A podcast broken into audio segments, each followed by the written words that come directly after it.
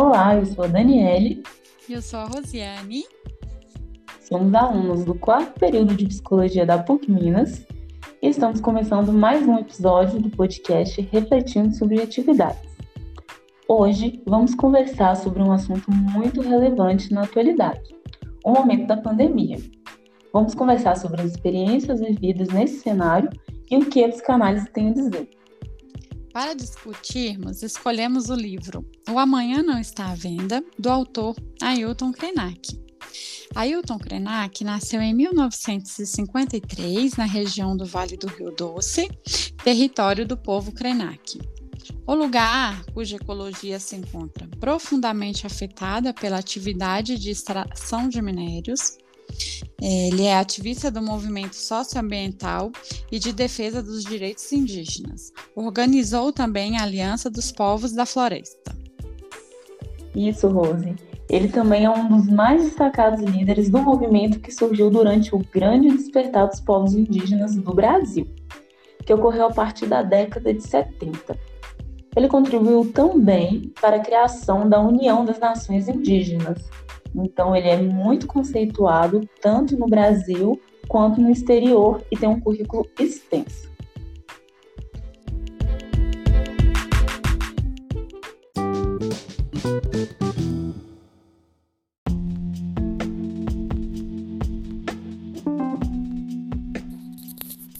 Vamos falar um pouco então sobre o livro O Amanhã Não Está à Venda, né? É, onde em uma das primeiras páginas do livro o autor ele, ele já fala é, em, em sobre como ele poderia explicar para uma pessoa que está presa em um apartamento como é como era o isolamento dele, né? Ele fala assim: desculpem dizer isso, mas hoje já plantei milho, já plantei árvores, e nessa fala do autor, a gente pode observar até um, um certo antropocentrismo. Né? O Krenak ele cita também uma experiência muito interessante que ele teve com os engenheiros que estavam responsáveis pelo projeto de recuperação do rio. Rio esse que foi assolado né, pelos rejeitos é, que foram liberados pela ruptura da barragem da Samarco, é, localizada ali próximo à cidade de Mariana. E ele conta que certa vez ele foi questionado sobre como seria possível recuperar o rio. Rio que é chamado pelos indígenas de Rio Uatu, que é o nosso conhecido Rio Doce.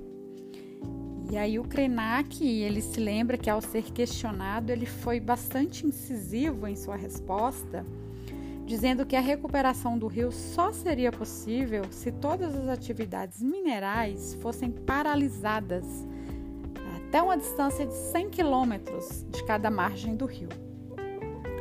É, e então ele ouviu dos engenheiros que isso nunca seria possível, né? Pois o mundo não pararia em função do rio. E o Krenak ele faz uma observação muito interessante que é, na atualidade o mundo se encontra paralisado, paralisado por uma doença, por uma pandemia muito séria. Né? E aí ele uma fala dele onde ele cita que nós temos que parar de ser tão convencidos. É, não sabemos se estamos vivos amanhã, afirma ele. Temos de parar de vender o amanhã. Então ele ressalta o fato de que seu povo já experienciava um luto pelo rio, que foi invadido pela lama de rejeito ocasionando assim o comprometimento da vida existente no rio, no seu entorno, tornando a água inutilizável para o consumo, tornando a vida deles muito mais difícil, né? E a pandemia, ela chegou para agravar isso de uma forma muito mais acentuada.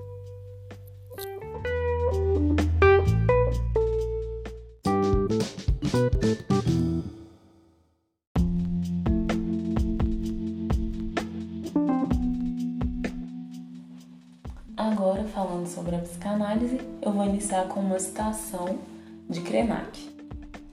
Essa dor talvez ajude as pessoas a responder se somos de fato uma humanidade. Nós nos acostumamos com essa ideia que foi naturalizada, mas ninguém mais presta atenção no verdadeiro sentido do que é ser humano. No livro, Krenak nos convida a uma reflexão bem interessante. Ele chama atenção sobre o vírus não matar animais, não matar as vegetações. O vírus está discriminando a humanidade. E é o homem que está em pânico com tudo isso. Na perspectiva da psicanálise, é interessante fazer um exercício de pensar como isso acontece. O homem se encontra em um estado de privação, tem que abrir mão do próprio desejo. Pensando no que Freud diz a respeito da ferida narcísica, de repente tudo estava sob o controle do homem e um vírus vai tirar o homem desse pedestal. E no que isso implica? Né? Em um mundo globalizado, onde as pessoas não prestam atenção em si e muito menos nos outros, a vida é cheia de tarefas e responsabilidades, tudo acontece muito rápido, de forma simultânea, as notícias vão chegando a cada segundo, um cenário até bastante caótico. E, inesperadamente, nessa conjuntura, é exigida uma outra postura de cuidado coletivo. Eu me protejo, eu protejo o outro. E, com o isolamento, se deparar consigo, aquela frase, mente vazia, oficina do eu. Escutar o seu silêncio. As pessoas não têm o hábito de escutar o seu silêncio. Elas já chegam em casa, elas já ligam rádio, elas já ligam a TV, elas já navegam nas redes sociais. E de repente você ter todo esse tempo para escutar o seu silêncio, entender o seu vazio, esses foram os depoimentos das redes sociais sobre essa queixa de sentir-se vazio. Agora, nesse momento, precisamos entender que se faz uma nova configuração de homem, uma transição questionar quem somos e o que somos. E como será essa nova realidade?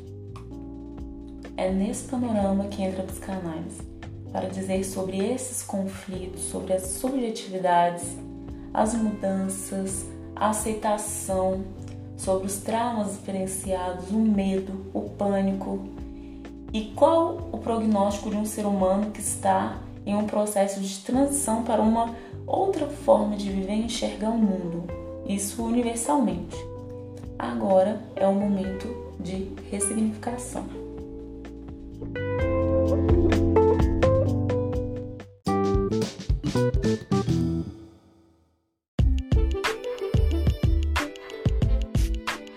Bom, por hoje ficamos por aqui. Esperamos ter contribuído de alguma forma para cada ouvinte que nos acompanhou hoje. Grande abraço a todos e se cuidem. Cuidem.